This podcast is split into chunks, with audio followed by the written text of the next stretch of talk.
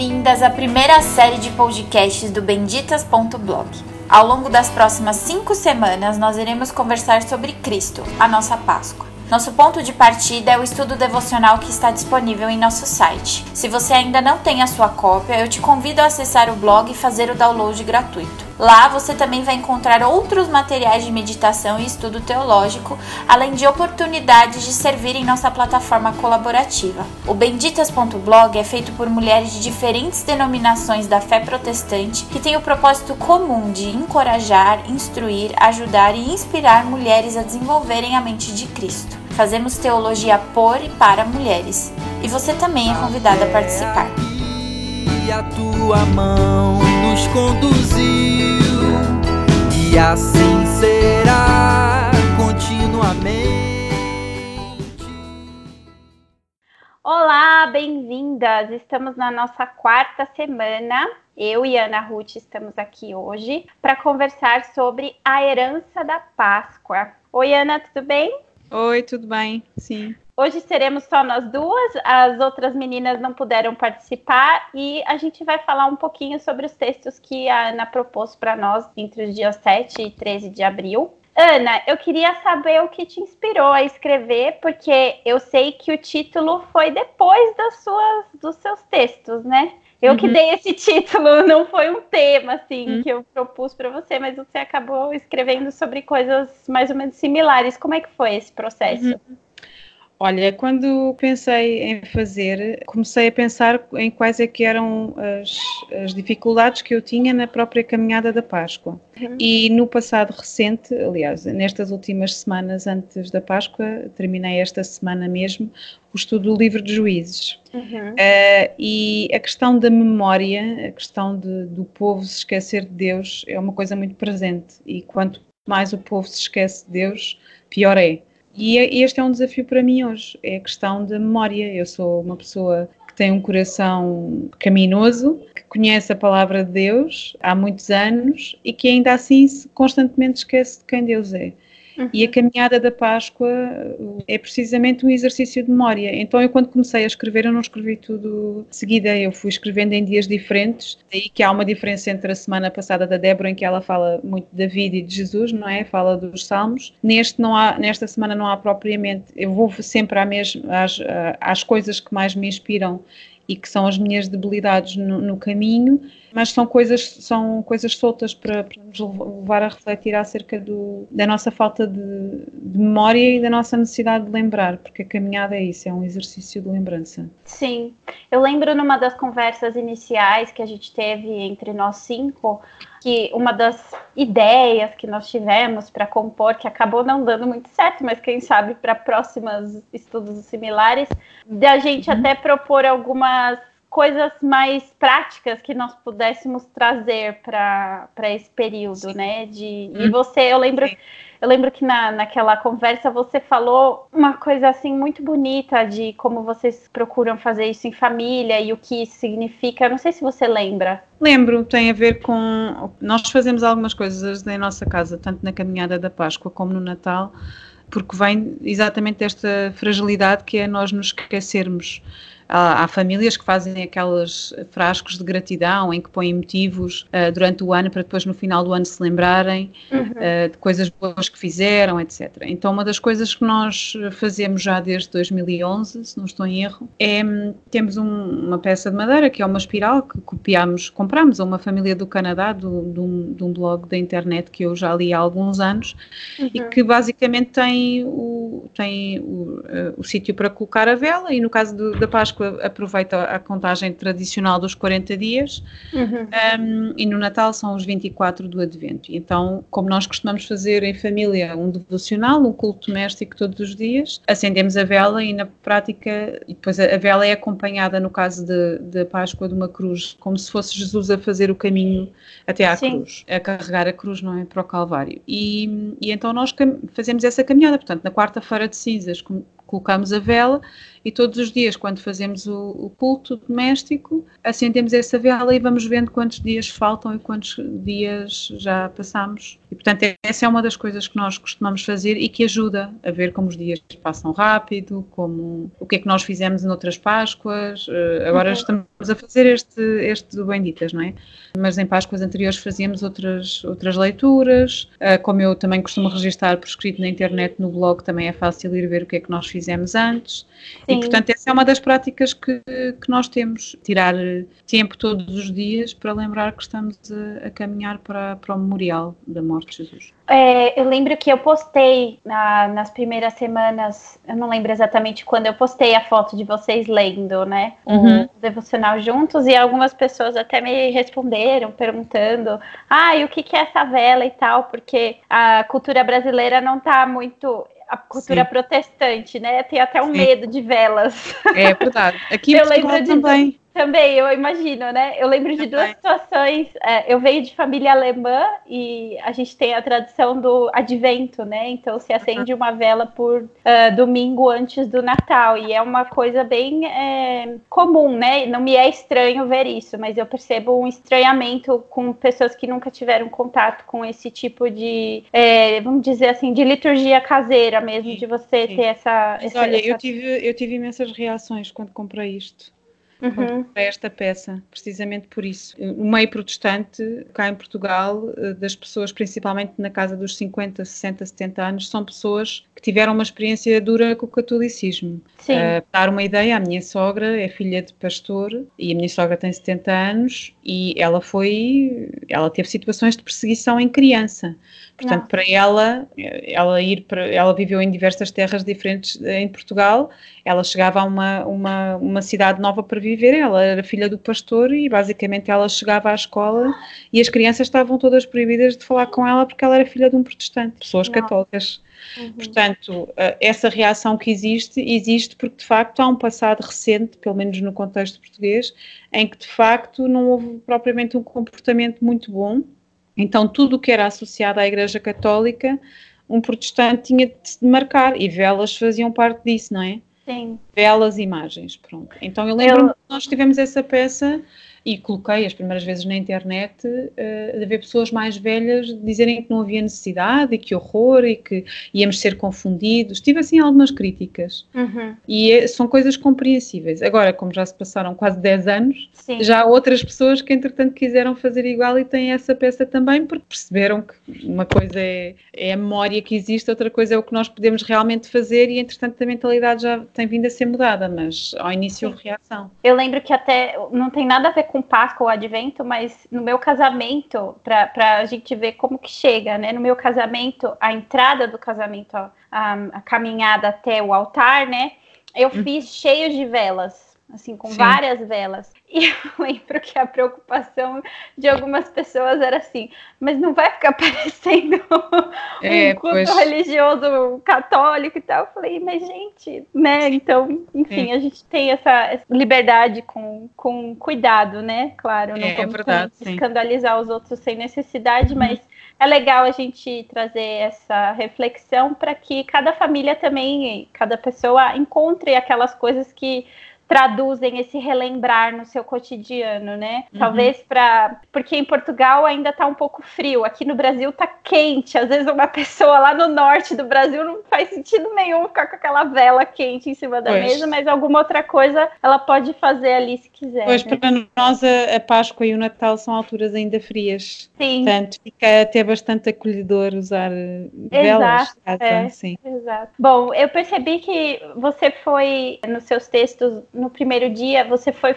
indo de dentro para fora. Hum, então você uhum. falou no, no primeiro dia você falou sobre a necessidade do arrependimento, uhum. eu acredito que tenha sido isso, e a necessidade de relembrar. E aí depois, ao longo dos dias, você foi levando essa realidade da Páscoa para fora até chegar na igreja, né? Uhum. É, e foi muito interessante porque essa semana mesmo eu estava fazendo uma reflexão sobre as coisas que a gente já abordou em todos os podcasts, em todos os textos, e é incrível como a maioria dos nossos pecados e essas dificuldades, inclusive de relembrar, a gente tem porque a gente tenta viver a caminhada cristã sozinhas, né? Uhum. E eu creio que não é algo daqui, eu creio que é algo geral no globo todo de que as pessoas têm desprezado muito o convívio com a igreja, né? E a gente mesma estava conversando sobre isso antes de começar a gravar, que também não é fácil você insistir na igreja e fazer parte da igreja, mas que ela é essencial para que a gente possa cumprir, inclusive, o relembrar daquilo que Jesus fez, uhum. né? É, como que vocês procuram, por exemplo, trazer essa importância? Porque eu e você nascemos na igreja.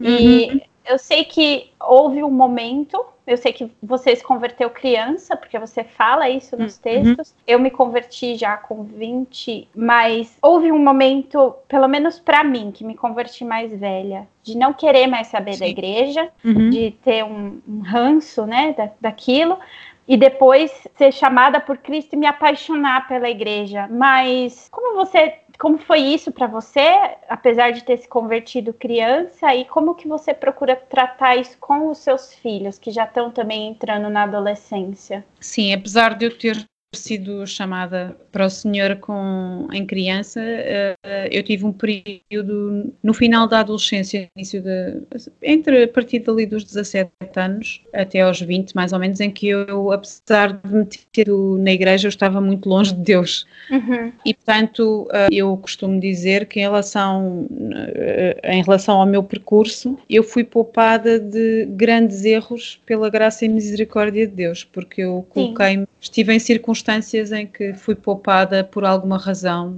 fui levada por um anjo, uh, não faço ideia, mas eu fui mesmo, estive mesmo longe uh, de Deus nessa altura, por algum motivo, uh, e, e, acho que aí teve a ver com, com a minha educação, eu não me afastei de frequentar a igreja, na altura mudei de igreja, mas não me afastei de frequentar a igreja porque eu sentia o dever, embora eu não, eu não estivesse muito preocupada com aquilo que Deus achava, mas uhum. havia ali qualquer coisa que me mantinha a, a, ir à igreja. Mas eu não estive. Lembro-me que, que, demorei algum tempo a voltar a reaproximar-me de Deus, e Deus usou algumas pessoas que, que acabaram por de uma forma ou de outra me trazer de volta. Uhum. Eu não consigo situar em idade porque o meu processo, aquele processo que nós chamamos de santificação, tem sido um processo muito lento. Há coisas que eu identifico na minha vida e que mudaram e que já são até depois de casada. Há escolhas que eu tenho hoje para a minha vida que foram, têm sido um processo, porque o casamento também é uma transformação, não é? Uhum. Nós não, não ficamos iguais depois de, de casar. Portanto, a, a, forma como eu vejo a Igreja, vejo como um pilar que, de uma forma ou de outra, Deus usa para, para nos trazer e aproximar dele e usa pessoas para nos chamar de volta quando nós estamos longe. Acho que isso fez todo. Eu não, não teria voltado, não, sem Igreja, eu não, não sei onde, onde estaria uh, hoje. É com a Igreja que nós permanecemos. Em relação aos meus filhos, eles ainda. A mais velha vai fazer 15 anos. Eles ainda vivem a igreja com muita alegria, ainda são novos, eles estão muito envolvidos, porque nós estamos à frente do trabalho da igreja, mas aquilo que mais me pesa, porque o trabalho de, de sermos, o meu marido é pastor, eu, eu, sou, eu estou a tempo inteiro com ele. Não sou pastora, mas estou com ele a trabalhar na, na igreja e, portanto, nós temos muitas responsabilidades e a carga é muitas vezes uh, muita. E, é, portanto, a, a, preocupação que eu, enquanto mãe, tenho é uh, que eles vejam sempre a igreja como um porto seguro e às vezes que não vejam do nosso lado só hum, as exigências do, do nosso trabalho, não é? Porque no nosso caso há, temos essas exigências. E, portanto, por enquanto, eles ainda estão numa, numa, numa idade eh, e porque para nós, para mim, para o Tiago, a igreja é uma alegria, é a nossa família espiritual, são as pessoas que nós mais amamos estão lá Uhum. As pessoas que, com quem também mais sofremos estão lá e, portanto, aquilo, a minha maior preocupação que passo para os, para os meus filhos é que eles vejam a igreja como um porto seguro, como um sítio que os vai amar e que os vai corrigir, uhum. como os pais fazem. Uh, e, portanto, é isso que eu tento transmitir e que vamos sempre ter desilusões, vamos sempre ter eh, desentendimentos, mas eh, que nós somos chamados a amar-nos uns aos outros, porque Jesus assim eh, mandou, portanto, as, falar da Páscoa, falar da fé é sempre falar da igreja, não dá para separar uma coisa da outra. Daí eu falar nisso, na importância da igreja, sim. É interessante, é, é uma trajetória parecida com a minha, assim, de mesmo rebelde não, é, não ter saído totalmente da igreja, né? Também cresci na igreja, é, filha de pastor e toda aquela coisa de estar sempre na igreja, né? Trabalhando muito, uhum. seguindo minha mãe e meu pai. Pois tu, tu és filha de pastor, não é? Sim. Sim, e, e graças a Deus eu fui livrada, eu acho que de certa forma, por causa da postura dos meus pais, de algumas cobranças equivocadas, vamos dizer assim, porque algumas pessoas às vezes podem criar expectativas acima da média para filho é. de pastores ou para a família do pastor em si, que apesar Sim. de ser um exemplo, é também um exemplo de dependência de Jesus, claro. de humanidade, né? Mas eu acho que os meus pais tomaram esse cuidado de não ter, apesar de ter tido um pouco, não ter sido tão, tão pesada essa cobrança, mas de certa forma depois eu acho que o próprio processo de entrada na vida adulta te leva a questionar tudo aquilo que você tinha como uhum. certo, né? Sim. E eu lembro que na minha pior fase, assim, já não morava mais com os meus pais, mas morava fora, morava longe. Também não era casada ainda, e aí eu tinha aquela expectativa de pronto, agora eu não tenho que ir pra igreja, sabe assim? Sim. E não durou duas semanas. Pois. Apesar de não ser convertida e ter essa convicção de que eu tinha tinha, assim, eu tinha experiência espiritual, mas a conversão de rendição total a Jesus mesmo foi mais velha.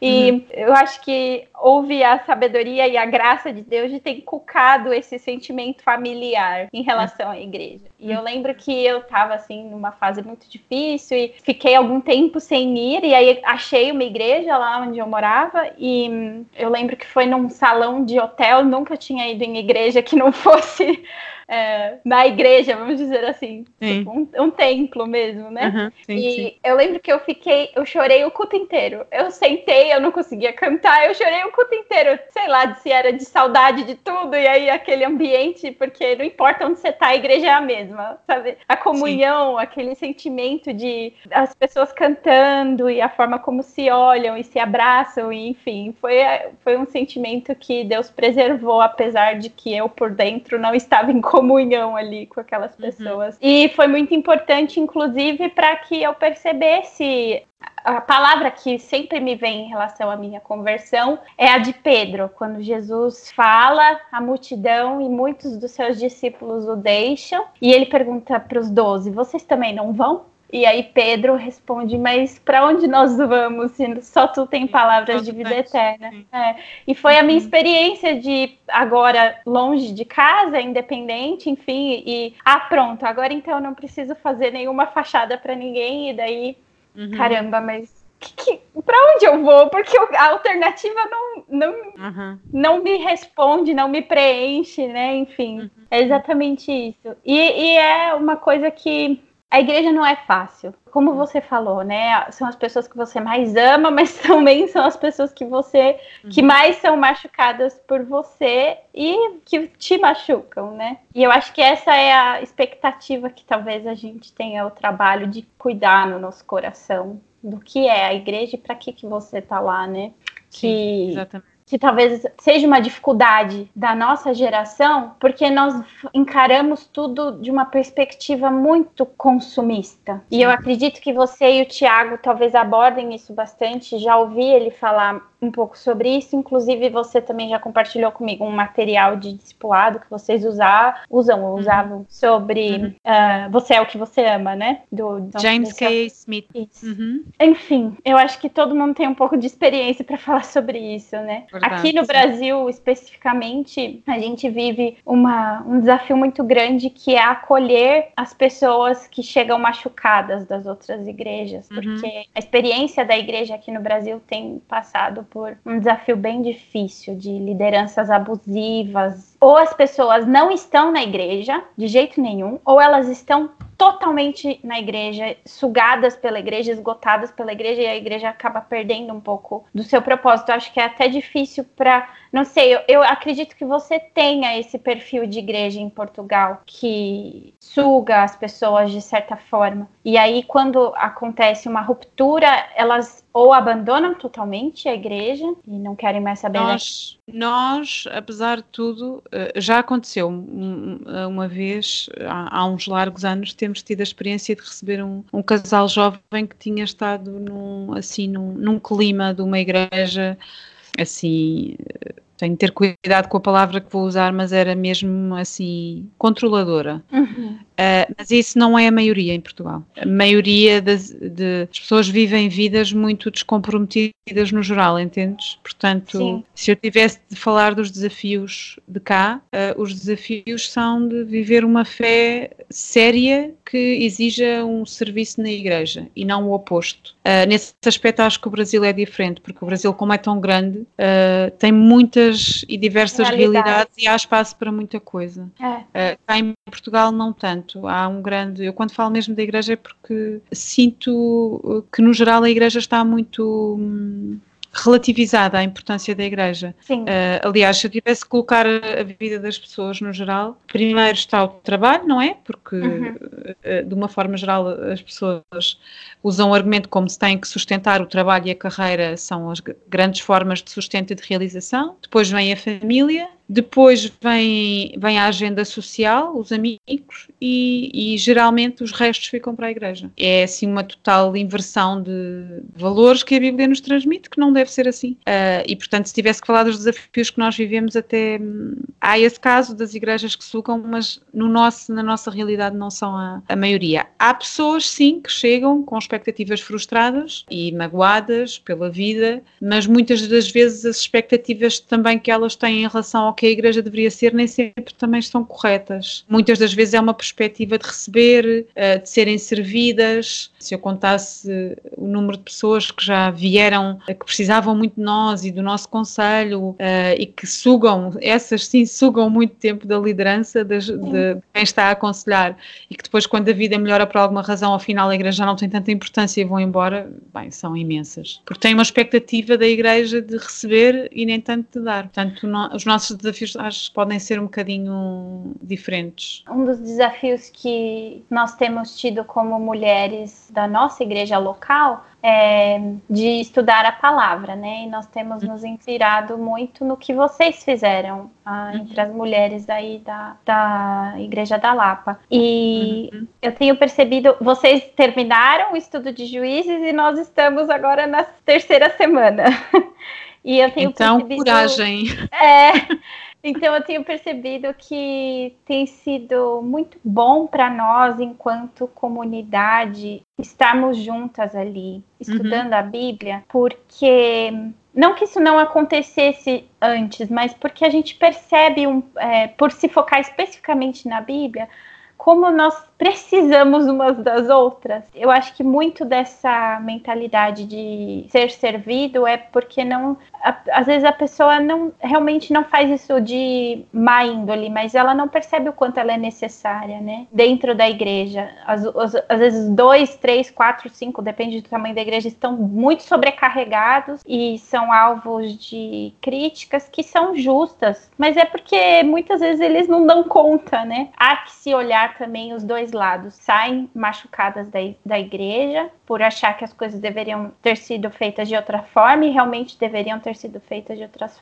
outra forma. Mas, por outro lado, eu acho que também é importante que eu penso isso especialmente porque eu já estive dos dois lados, tanto de me decepcionado muito com liderança de igreja, mas também por já acompanhar, especialmente por causa da, da posição do meu marido, como é uma pressão muito grande de expectativas e o serviço, enfim, você sabe falar isso melhor do que eu.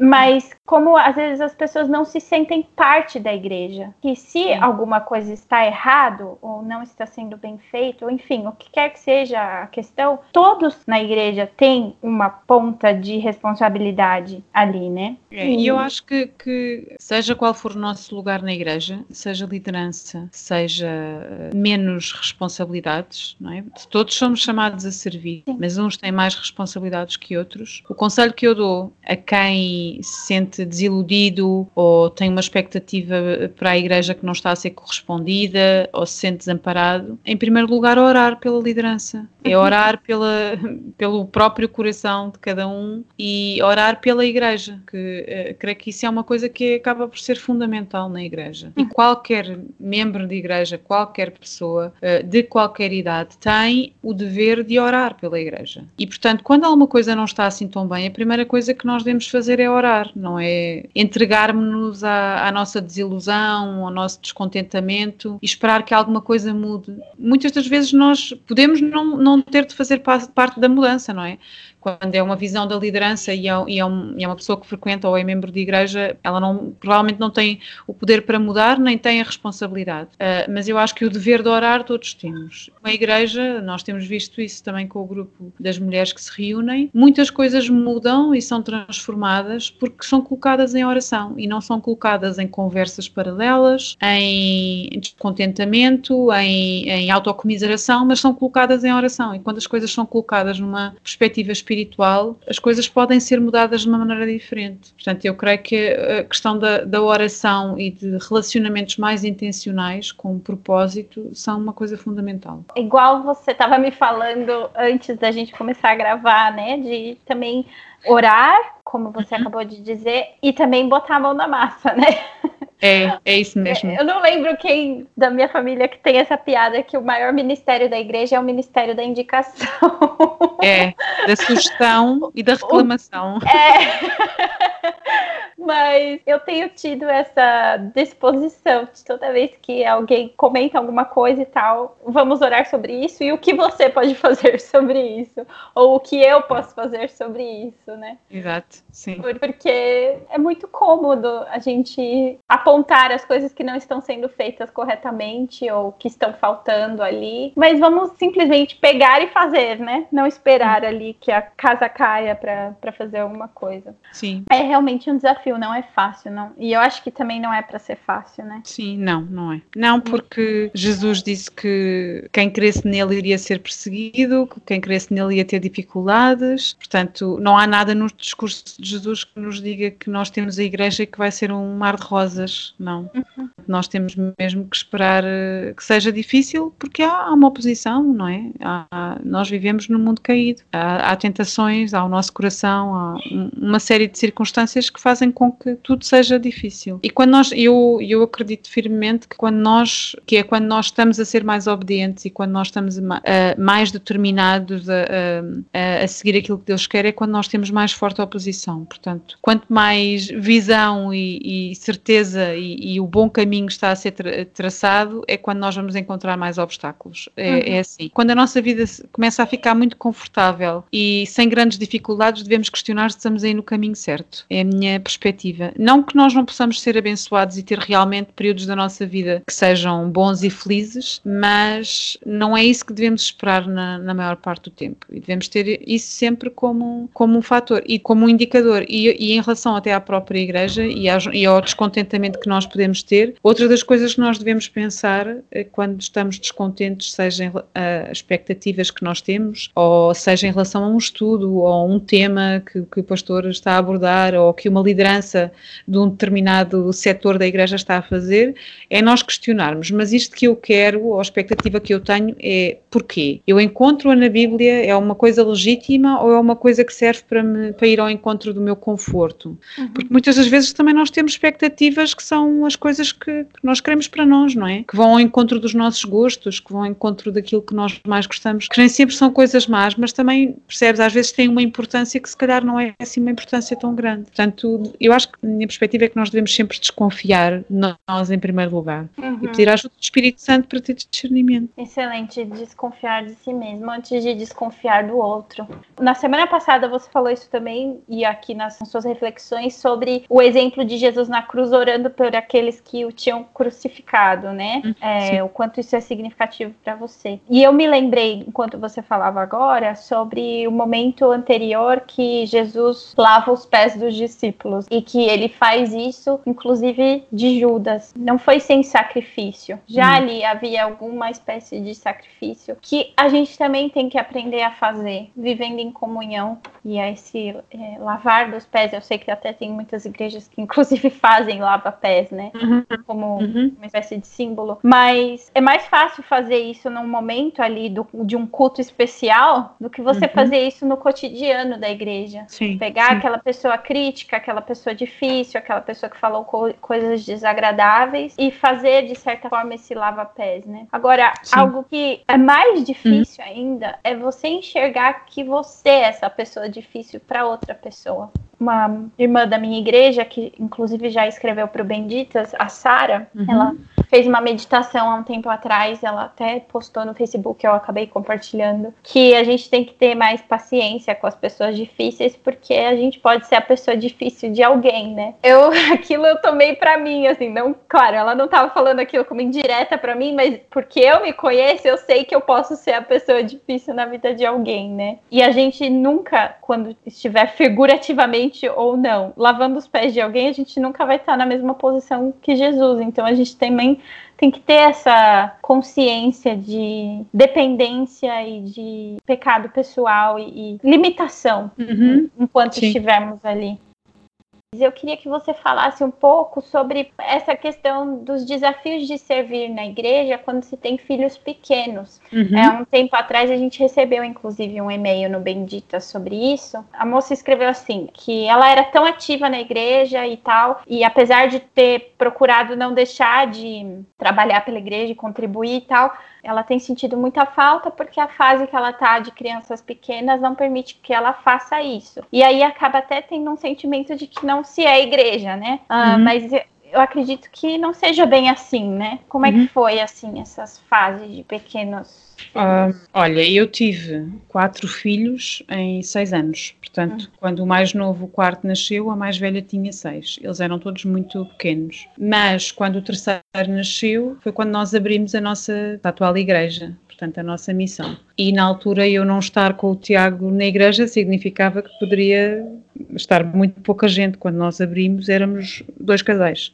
Portanto, eu não tive a possibilidade de, de dizer que não era possível servir. Não me foi dada essa alternativa. Portanto, na altura já era uma coisa que estava no nosso coração. Quando começou, eu estava grávida de fim de gravidez do terceiro. O que eu acho nessa fase é que nós podemos servir em todas as fases. Temos é que ter a, a noção das nossas uh, limitações, das nossas condicionantes e perceber que vai ser mais frustrante. Eu sempre ensinei as crianças, sempre estive envolvida no Ministério Infantil, tive de continuar a fazer e tive circunstâncias de estar a dar a classe de escola dominical a ter de amamentar. Uhum. Uh, não eram, eu lembro-me que para mim não era uma coisa muito confortável, e então lembro-me que, por exemplo, eu tinha que no sábado, para não, para não cair nessa circunstância em que não conseguia gerir bem as coisas, porque eu não tinha quem ficasse com o bebê, a igreja era nova e as pessoas novas que chegavam não eram pessoas que fossem próximas de mim, que pudessem tomar conta do bebê, como numa igreja já feita, não é? Uhum. E então eu, por exemplo, eu passava o dia de sábado uh, nas alter, nos intervalos de amamentar a tirar leite com uma bomba elétrica para ter leite num biberão, uhum. para na naquela altura eu poder eh, facilmente dar um biberon, que é muito mais rápido do que amamento. Bio, é, é, é mamadeira, né? Isso, mamadeira.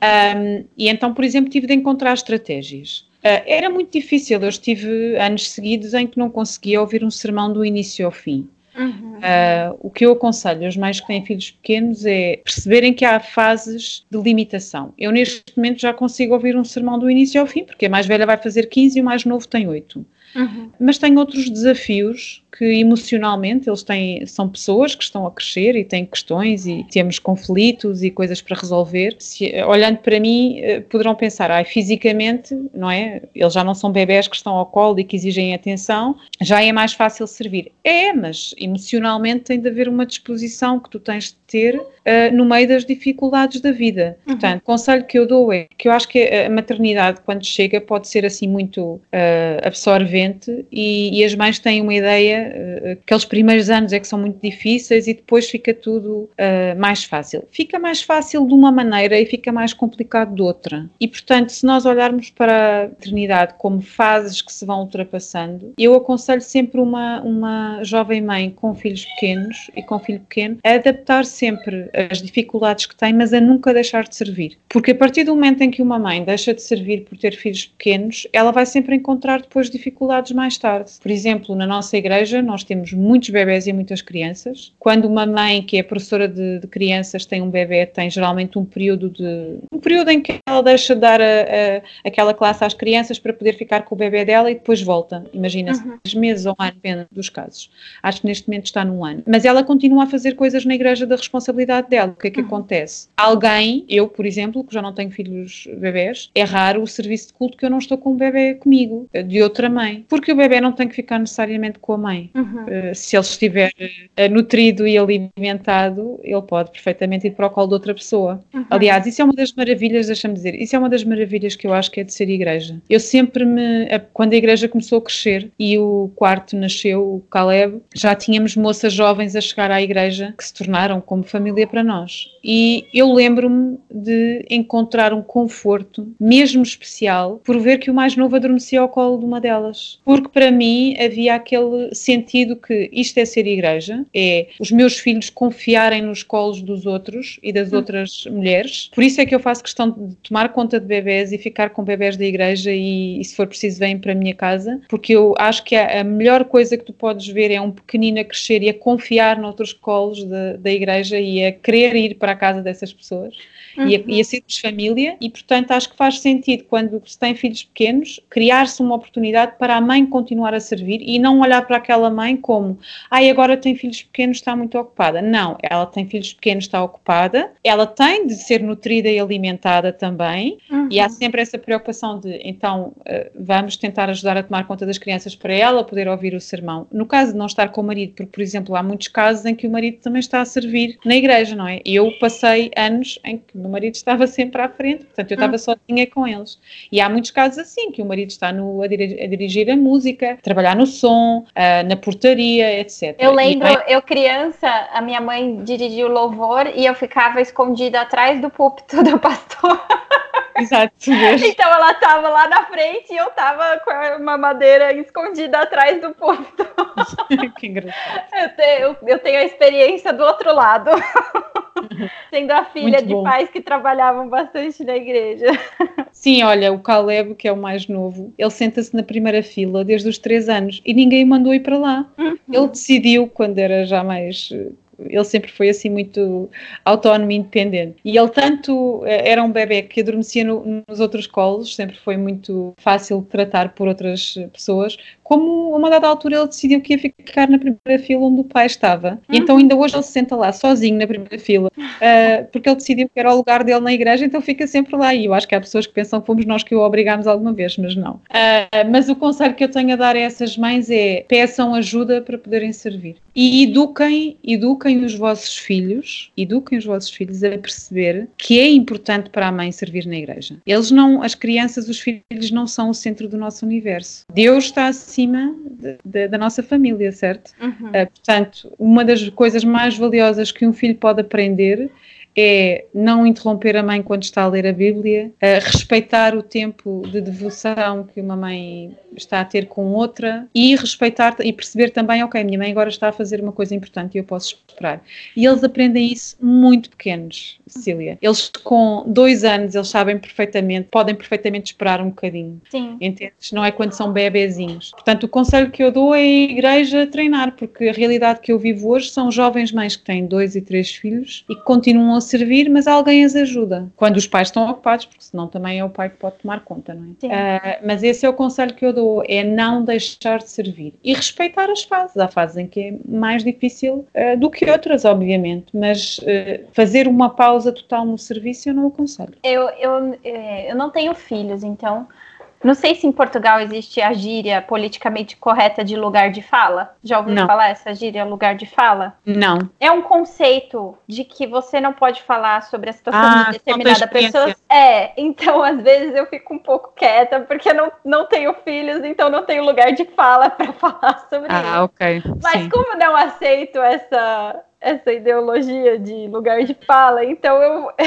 eu, eu acabo aconselhando as minhas amigas que são jovens mães, né? Porque às vezes pensar em servir na igreja chega a ser impossível. O, uhum. dif, o difícil é já fazer a devocional. E só de você já ter falado dessa questão da devocional, eu acho que é, é muito importante. E eu vejo que vocês têm o costume, inclusive o meu esposo mostrou para mim há um tempo atrás um vídeo que vocês editaram com as crianças fazendo culto familiar, desde Sim. bem bebezinhos, e daí tinha aquela parte engraçada de chama o bebê de novo, chama o bebê de novo, chama o bebê de novo.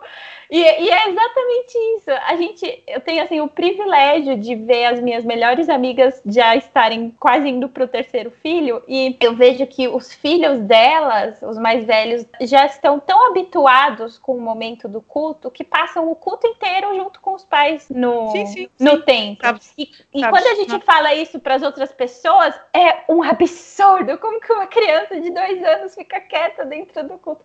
Ela sabe que aquele fica. momento ela pode chorar chorar, ela pode espernear, ela vai ser disciplinada e depois ela vai voltar pro culto. Então é realmente Não, que você que, falou. É, nós na, na, nossa igreja, por causa desse início da igreja ser só eu eh, com as crianças, nós nunca tivemos um. Eu, eu dava a escola dominical e depois íamos para o culto. E se eu ficasse a tomar conta das crianças durante o culto fora dali, eu não ouvia nada. Uhum. Então nós desde o início que as crianças tinham de ficar no culto. Era uma obrigação, até porque. E acabou por ser uma coisa que ficou até aos dias de hoje. Nós não temos um culto infantil nem nada disso, uhum. propositadamente, porque nós acreditamos que o culto é para todas as idades. Sim. Nós não circunscrevemos o culto ou o sermão uh, à idade em que nós podemos compreender, porque há muitos sermões que, mesmo quando nós temos 30 e 40 anos, ainda não compreendemos a totalidade. Uhum.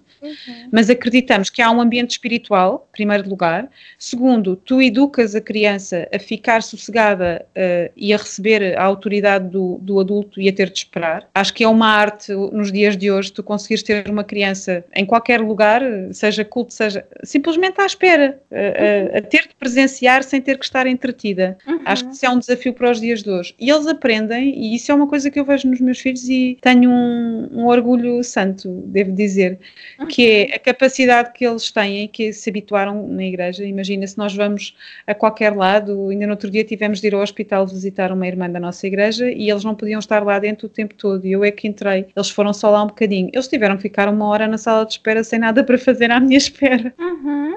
E eu estava a comentar com o Tiago, há outros miúdos que não, não se iriam comportar. E eu sei que isto é uma coisa boa, que eles habituaram-se, não sei se vocês aí no Brasil dizem, eles habituaram-se a fazer fretes. Não, a gente não fala assim. Eles habituaram-se a apanhar secas, eles habituaram-se. Apanhar a... secas também não, eu descobri o que que era é o TED, semana né? É, é, a passar o tédio, o ócio, né? É, é. Eles uhum. habituaram-se a eu já venho, e eles têm de esperar e já sabem que vão ali apanhar um, um tempo em que é não tem nada para fazer, né? Aborrecido, exato. Uhum. E, no caso da, e no caso da igreja, tu treinas até essa capacidade de ficar sossegado e perceber que há coisas mais importantes do que eles a acontecer no ambiente da igreja. E depois uhum. o que uhum. acontece é que eles se habituam no cotidiano a fazer isso também. E é uma coisa boa. Eu, por exemplo, no, no caso dos meus filhos mais novos, eles dormiam muito ao início durante a manhã, não é? Porque quando, quando são pequenos, acabavam por adormecer. Mas eu tive sempre uma, uma regra que era até aos dois anos, dois anos e meio, eles podiam ter um, um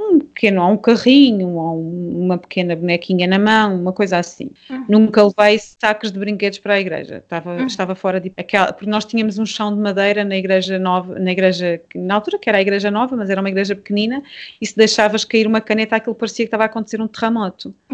Então eles tinham que levar brinquedos de pano para não, quando caía no chão, não só vir, porque senão toda a gente olhava para trás. E depois, a partir dos dois anos e meio, máximo três, eles po- podiam desenhar. Ah, era um lápis e, e um, um bloco, já não havia lugar a, a grandes eh, brincadeiras. Portanto, eles acabaram por se habituar a ficar a desenhar, ou então podiam ficar sossegados ao meu lado. Não havia, não havia nem comida naquele tempo, não havia desculpas, e só se em última instância fosse para ir à casa de banho, caso eles fossem muito pequeninos e tivessem tirado a fralda há muito tempo. E a verdade é que eles se habituaram, acho que não são traumatizados por causa disso, pelo contrário, estão habituados a, a- a ficar agora muito tempo sossegados e deu-me espaço a mim também para crescer e fazer outras coisas na, na igreja. Portanto, é uma palavra, não é para lançar culpa para os pais que não conseguem, é dizer vocês vão ser capazes. Deus vai vos ajudar se vocês estiverem determinados em fazer isso, porque a recompensa vem vindo com o tempo e depois em ambientes de igreja em que, que se começa a viver isso e se contagia também para as outras famílias. Sim, Nós neste é, isso é bem um- verdade. Isso é bem verdade na minha igreja. Ah, quando nós começamos a igreja seis anos atrás, não tinha bebês, nenhum. Sim, eu acho que a criança mais nova devia ter três anos. E agora só tem bebê. a população de bebês vai ultrapassar a população de adultos daqui a pouco. Ah, e, e é realmente um- uma, uma, um- uma tentativa que as famílias têm feito e que vão se ajudando.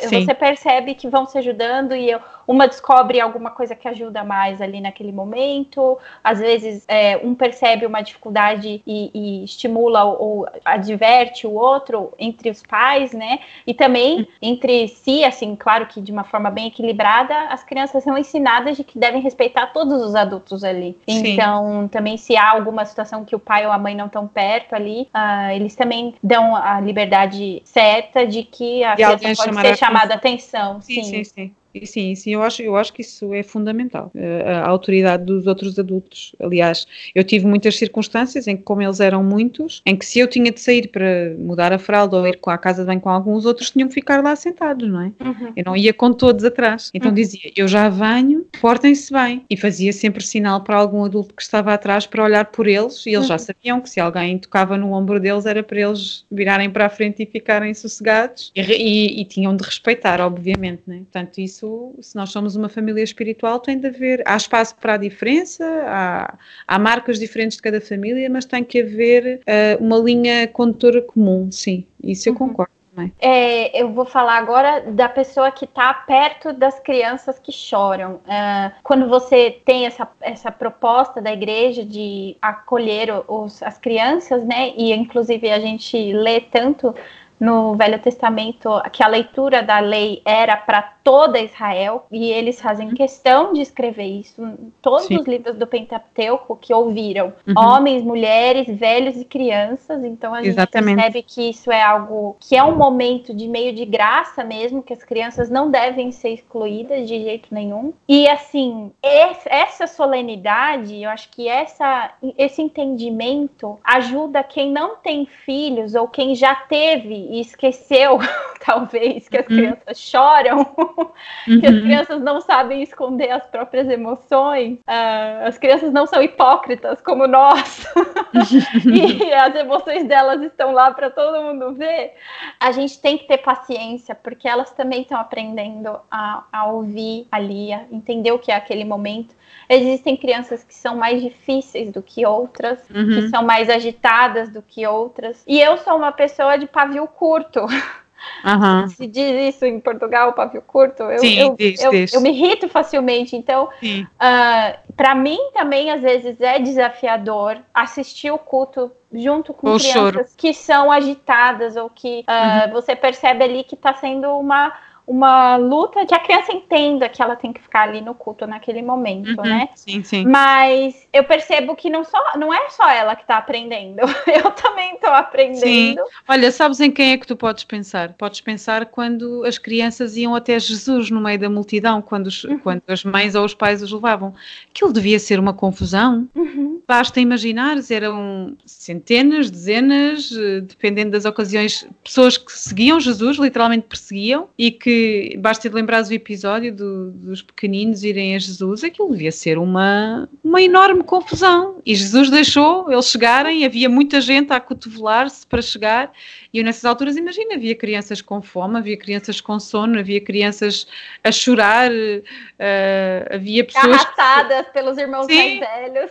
Sim, eu nessas alturas eu penso, olha, né, o objetivo daqueles pais era levar as crianças a Jesus de qualquer maneira, portanto, uh, de, de certeza que havia confusão e de certeza que a prioridade daqueles pais naquele instante era levar as crianças a Jesus, não era ter que ir mudar a fralda, nem ter que ir dar comida, nem era ter que, entendes? Até para Sim. mim, em perspectiva enquanto enquanto mãe, nós muitas das vezes temos que ter as condições todas reunidas e se está muita confusão já não queremos uhum. e tudo uhum. mais. Não. Uh, era, basta imaginarmos o cenário desses tempos para, ver, para vermos as coisas em perspectiva e com certeza que devia ser o caos. Na minha opinião, devia ser muito confuso. Um caos santo. Sim. e aí, ai de mim de ser o, aquele discípulo que, que quer espantar as crianças, ou então falar só as quietinhas podem ficar no culto, aquelas ou dizer, ou dizer, ou dizer, cala-te, por favor. então já eu já chega. aprendi. É, é, parece assim, às vezes você acha assim, mas esse pai não faz alguma coisa aí, coitado daquele Sim. pai ou daquela às mãe. Vezes, às vezes é difícil, a mãe está a dar o seu melhor e a criança não, não corresponde. É não, assim. não, é. eu tento ser o mais, Senhor me livra, porque depois vai ser eu, se Deus quiser, sim, né? Sim. Mas assim, eu acho que é um privilégio a gente ter esse aprendizado e por outro lado também aprender como não só como mãe e pai, mas também como irmã em Cristo a saber fazer aquilo da melhor forma. Então, por uhum. exemplo, você levava os bonecos de pano para que não caísse e fizesse Sim. aquela barulheira, né? Eu sei que eu Sim. não posso ficar perto das crianças, porque ou elas fazem barulho e eu me distraio prestando atenção nisso, ou elas são extremamente fofas e, e lindas e eu fico prestando atenção nisso uhum, também. E, e, e, aí, quando a criança é mais velha, ela percebe que você tá encantada com ela e ela fica fazendo charme, querendo brincar com você naquela hora. Então, é, eu até já conversei com uma amiga minha sobre isso, que ela falou a mesma coisa. Ai, eu não posso sentar atrás do bebê tal, porque. Distrai muito, não, não é? Eu não consigo, ele é muito bonitinho, ou ela é muito bonitinha, e aí eu, eu sei. Então, para que eu preste um culto a Deus de verdade e contribua para que aqueles pais ensinem aquela criança a prestar um culto a Deus, cada um no seu quadrado ali e fazendo É melhor não melhor. ficar ali, né? É, então assim, tem a gente também consegue fazer isso de forma melhor, né? Eu acredito. Uhum. E como é precioso, eu canto no louvor da igreja e como é precioso, várias vezes já eu tive que me controlar lá na frente de, de emoção, uhum. de ouvir mais forte do que todas as outras vozes, as vozes das crianças cantando. Sim, sim, Isso é de sim, é assim, é tão precioso, mas tão precioso. E, e eu tenho até um vídeo gravado do, do filho de uma das nossas amigas que nós estávamos na casa deles e esse menino ele tem uma aptidão assim para música, né? Muito, ele grava os hinos antigos, mais do uhum. que eu. Uhum. Eu canto todo domingo na igreja e não lembro o, os hinos e ele lembra a letra dos hinos e não tem nem três anos. E eu, eu ouvi ele cantando. E aí a gente estava na casa dele, num apartamento, e ele estava num quarto e eu estava no corredor, sem conseguir enxergar, mas eu ouvi ele cantando, e ele estava cantando um hino sozinho no quarto. Uhum. E aí eu coloquei o, o celular para gravar. Uhum. E quando eu coloquei o celular para gravar, ele cantou um pouquinho e parou e ficou quieto. E aí quando eu cheguei no quarto, ele estava orando. Ele não tinha nem três oh. anos. Ele estava orando. Eu falei, Gabriel, o que, que você está fazendo? Eu tô orando. Ele falou todo como criança, assim, né? Eu Sim. falei, você está orando? Por quem você está orando? Pela uhum. igreja. Nossa, na oh. hora, gente, foi assim assim, uhum. vale a pena, vale a pena Sim. esse esforço. E mesmo que a criança não, não manifeste esse tipo de comportamento, quando adulto, ela pode ter um testemunho como eu, de, e, e o que você tenta inculcar nos seus filhos, de que é um, um abrigo, que é uma família, que é um Sim. lugar que ela é bem recebida e que ah, uhum. uh, as pessoas estão. Uh, é família, né? Não tem muito como Sim. explicar além disso. É maravilhoso. Bom, acho que a gente pode ir indo para a finalização do, da nossa quarta semana. Eu queria te agradecer, Ana, pelos textos que Obrigada. você escreveu, porque eu lembro a primeira vez que eu os li, eles trouxeram a Páscoa. A gente falou tanto sobre as questões teológicas e essa semana para mim foi muito importante porque às vezes a gente cansa um pouco do cotidiano ou a gente é, para de ver como é tão especial o que a gente tem na igreja, uhum, né? Uhum. E é muito, muito, muito, muito precioso. O que a gente tem na é. igreja, ninguém mais tem. E, e, às vezes a gente perde esse olhar. Uhum. Então eu quero te agradecer mesmo, porque foram muito encorajadores todos os textos dessa semana, de verdade, para mim. E uhum. até a nossa conversa aqui também me deu um gás que eu precisava. Sim. E às vezes a gente precisa de um. Voltar à alegria, não é? Sim, não, exatamente. Não ter só o dever, mas voltar à alegria, sim. sim Acho que é, então... é o desafio para a rotina, para as coisas que nós fazemos, é regressar sempre à alegria e à gratidão. Eu quero, você falou isso agora e eu quero até reler uma coisa que você disse no dia da terça-feira quando deixo que os afazeres do dia a dia tomem o tempo de forma a que não sobre mais nada que o imediato, é quando eu desobedeço mais. Então, Sim. essa frase para mim foi a mais. Porque fala sobre o meu tempo particular com Deus, quando eu deixo ele para ser a última coisa que eu faço, se der tempo, e também fala sobre como eu encaro a vida em igreja. Sim. Glória a Deus por isso. Uhum. Eu queria pedir para você orar para finalizar essa quarta semana. Uhum. Ok. Pai nosso que estás nos céus, agradecemos-te, Senhor, porque uh, tu nos adotaste como, como tuas filhas, agradecemos-te por esta preciosa salvação que nos entregaste, Senhor. Obrigada porque tu és o nosso Pai e, por causa do teu filho nós podemos ser teus filhos também. Ajuda-nos, Senhor, a viver com alegria uh, as responsabilidades que tu nos dás. Agradecemos-te pela Igreja e agradecemos-te pela segurança e o conforto que nós encontramos, Pai. Que as diferenças, os desentendimentos e os conflitos nunca sejam maiores que, que a alegria de viver nesta casa que, é, que tu nos deixaste, Pai. Ajuda-nos a lembrar sempre isto, em nome do teu Filho Jesus. Amém.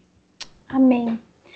E fique com a gente. Na semana que vem nós teremos a nossa quinta e última semana de devocionais da Páscoa. Que Deus abençoe a semana de vocês e até lá. A série de podcasts Cristo, a nossa Páscoa, é produzida pelo Benditas. Acesse nosso site e nos acompanhe pelas redes sociais, benditas.blog, para mais recursos de estudo e edificação cristã de qualidade produzida por mulheres que amam a Jesus. Nos falamos na próxima semana. Até lá! Até aqui a tua mão nos conduziu e assim será continuamente. Por tua graça vamos hoje prosseguir, ver tua vontade